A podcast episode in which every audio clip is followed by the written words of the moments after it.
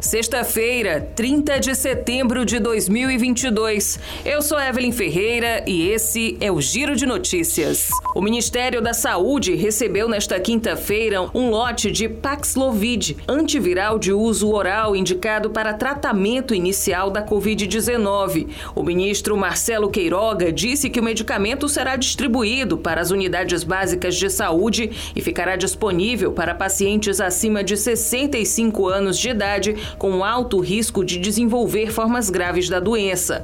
O remédio é indicado para o uso nesses pacientes assim que possível, a partir do resultado positivo para a Covid-19 e no prazo de cinco dias após o início dos sintomas, de acordo com a Agência Nacional de Vigilância Sanitária, Anvisa. O medicamento foi aprovado pela agência para uso emergencial em março deste ano.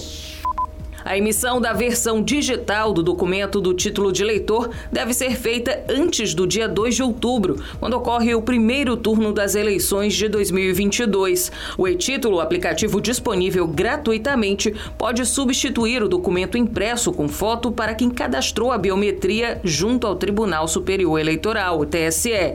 O eleitor que deseja baixar ou até mesmo atualizar o aplicativo não pode deixar para a última hora, pois esses recursos vão ficar ficar suspensos no dia do pleito. Depois de fazer o download, é necessário validar o cadastro e liberar o uso do documento. O TSE orienta para realizar o quanto antes os procedimentos para evitar possíveis erros com o aumento da demanda, que pode sobrecarregar o sistema. A Agência Nacional de Saúde Suplementar, ANS, suspendeu temporariamente, a partir desta sexta-feira, a comercialização de 70 planos de saúde por reclamações de cobertura assistencial.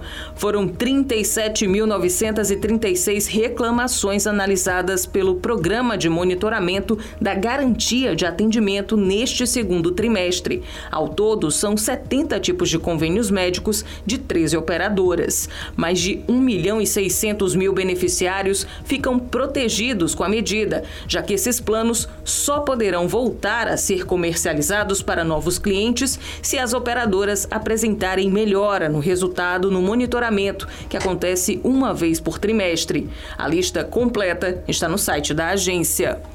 O Giro de Notícias tem produção de Evelyn Ferreira.